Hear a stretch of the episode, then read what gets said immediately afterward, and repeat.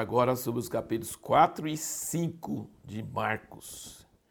E já começamos o capítulo 4 com a parábola, a famosa parábola do semeador. A lição dessa parábola é muito interessante porque a semente é a palavra de Deus. E a semente não muda, a semente tem o mesmo poder em todos os tipos de solo. O que muda é o solo, o que muda é a pessoa que ouve a palavra. A palavra é a mesma, mas o solo é diferente. E aí o resultado vai ser diferente dependendo do solo, dependendo do coração daquele que ouve. Então existe uma doutrina por aí no meio evangélico, que ah, talvez você já tenha ouvido, uma vez salvo, sempre salvo. Não é verdade. Por quê? Porque a semente caiu numa terra que tinha rocha, brotou, a pessoa ouviu a palavra, teoricamente estava salva, mas veio as provações, o sol quente, ele não tinha raiz e morreu. Ou seja, não deu fruto. A semente que foi jogada do lado do caminho, o demônio tirou e nem chegou a ser salvo. Mas a pessoa que recebeu a palavra e brotou tinha potencial. Então ele realmente, dependendo do solo, ele pode receber uma palavra que traz vida eterna e não prospera. E nós temos também aquela semente que caiu entre os espinhos e não dá fruto, porque os espinhos, o mato, rouba o poder da palavra. Esse aí talvez ele não perde a salvação, porque diz em outro lugar que é salvo como pelo fogo. Tudo que ele fez é queimado, só sobra ele mesmo. Então ele pode ser salvo, mas ele não produz fruto nenhum. É uma tragédia, é terrível isso aí. Então essa parábola da semeadura é bem interessante. O nosso acolhimento da palavra é que é crucial não é só da parte de Deus, de dar a palavra. A palavra tem o potencial de nos salvar, de nos transformar na imagem de Jesus. Mas o nosso acolhimento da palavra. Por isso que Jesus diz aqui no versículo 24, ele diz: Também lhes disse: Atendei ao que ouvis. Em algumas outras traduções, veja bem como você ouve. Então, assim, se você ouve e acha interessante e tal, mas depois passa para frente e acha outra coisa interessante, esquece, é um tipo de acolhimento. Agora, se você ouve, guarda no coração e lê de novo e presta atenção e está olhando para aquilo, isso é um acolhimento muito importante. E mesmo quem acolhe bem tem diferenças.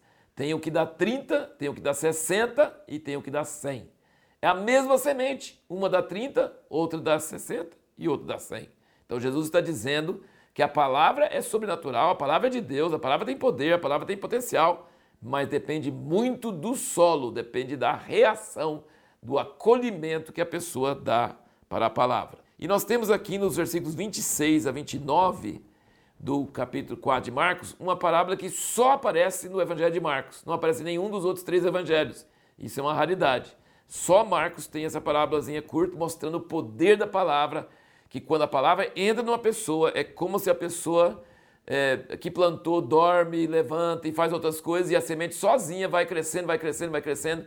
O reino de Deus, quando a palavra entra numa pessoa, ela tem poder para levar aquela semente até o seu amadurecimento. É uma parábola muito curta e muito interessante.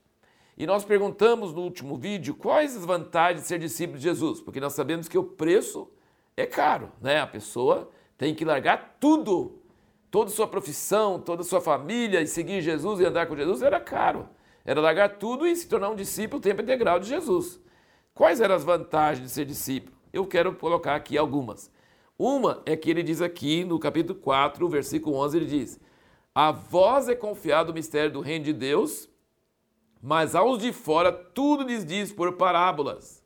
Aos discípulos que vieram quando ele estava só, Diz no versículo 10: Quando se achou só, os que estavam ao redor dele com os doze interrogaram-no acerca da parábola. Depois, no versículo 33, ele diz: E com muitas parábolas tais lhes dirigia a palavra conforme podiam compreender. Versículo 34: E sem parábola não lhes falava, mas em particular explicava tudo a seus discípulos. Então veja que grande vantagem ser discípulo de Jesus. Outra vantagem, ver milagres que ninguém mais viu. Você vê no, no 35 a 41 do, do capítulo 4, eh, Jesus estava dormindo no barco e eles viram Jesus acalmar uma tempestade com a ordem dele. Ninguém mais viu isso, só os discípulos que estavam com Jesus e passaram um apuro danado, porque pensaram que o barco ia afundar e que ia morrer e chamaram Jesus. E outra vantagem que vem aqui nessa mesma coisa é ser repreendido por Jesus. Não parece ser uma grande vantagem, mas é uma vantagem porque eles conheceram o Filho de Deus de perto e sabiam suas reações. Ele fala no versículo 40 do 4, então lhes perguntou, por que sois assim tímidos? Ainda não tendes fé? E encheram-se de grande temor, diziam uns aos outros: Quem porventura é este que até o vento e o mar lhe obedece?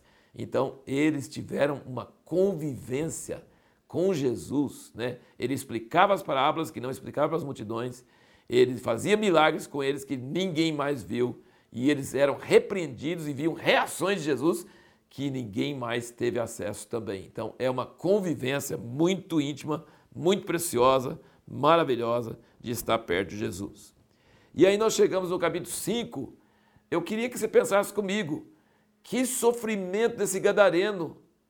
Ele tinha um poder de demônios dentro dele, numeroso, que matou dois mil porcos. Olha a energia que tinha desse homem. Energia negativa, horrível, esses espíritos malignos.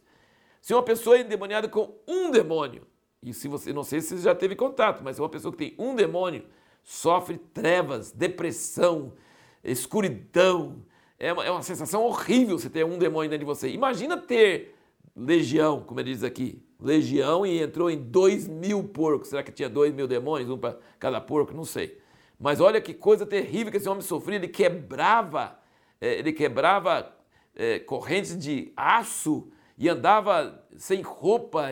Gritando e se cortando. Olha o terror que esse homem vivia, o inferno vivo. E ele foi liberto por Jesus. E olha que coisa interessante também que eu queria comentar, que é o seguinte: Jesus não dá a mesma instrução para todo mundo, não. Ele dá instrução personalizada. O jovem rico, Jesus mandou vender tudo que tinha e seguir ele. Não quis. Mas o gadareno queria seguir Jesus, ele queria ir embora com Jesus, ele amou Jesus, ele foi liberto do inferno para o céu em poucos minutos. E Jesus falou: não, vai e anuncia na cidade tudo que Deus fez por você. E ele foi e fez isso. Então Jesus normalmente mandava a pessoa não falar nada. E normalmente mandava a pessoa seguir ele. Só que o gadareno ele falou para não seguir e ele falou para ir anunciar. Ele, então nós não podemos pegar e qualquer ensinamento de Jesus e dar Ctrl C, Ctrl V, não. Você tem que entender que Deus tem palavras específicas para cada pessoa. Isso vale para você também. Para cada pessoa, Jesus tem uma ordem. E esse gadareno foi é uma história maravilhosa, diz no versículo 20 do 5 que ele se retirou, pois, e começou a publicar em Decápolis tudo quanto lhe fizeram Jesus, e todos se admiravam. Outra coisa que eu queria comentar é o toque de Jesus. Né? Jesus, nós já vimos que ele tocou num, num leproso que ninguém toca por medo de pegar a doença. Jesus tocou no leproso e curou o leproso. E Jesus foi e a mulher veio no meio da multidão e tocou ele. E ele sentiu virtude saindo dele, curando a mulher. E depois Jesus foi lá e pegou a filha de Jairo pela mão e ressuscitou ela. Agora veja uma coisa interessante sobre essa ressurreição do, da filha de Jairo. Que o pessoal chegou para ele não adianta mais não, já, sua filha já morreu. Ele falou assim, não temas, crê somente. Só que ele não permitiu que ninguém o acompanhasse, a não ser Pedro, Tiago e João. E olha como é que fala, João, irmão de Tiago. Nós não sabemos quase nada sobre esse Tiago. Nós sabemos muito sobre João, porque João era um discípulo amado, escreveu o Evangelho, escreveu três cartas, escreveu o Apocalipse, mas nesse início, quem era importante era Tiago. Falar João, irmão de Tiago. Olha que coisa interessante. Mas ele chamou esses três: Pedro, João e Tiago, e o pai e a mãe da criança. Ele queria um ambiente íntimo, um ambiente sem sensacionalismo, sem ninguém assistindo, sem câmera, sem gravação, sem mídia. Ele queria intimidade. E ele falou: não está morta, está dormindo. E riram dele, mandou pôr todo mundo para fora e levantou ela, acordou ela da morte. Para ele, a morte é como se fosse uma, uma, um sono.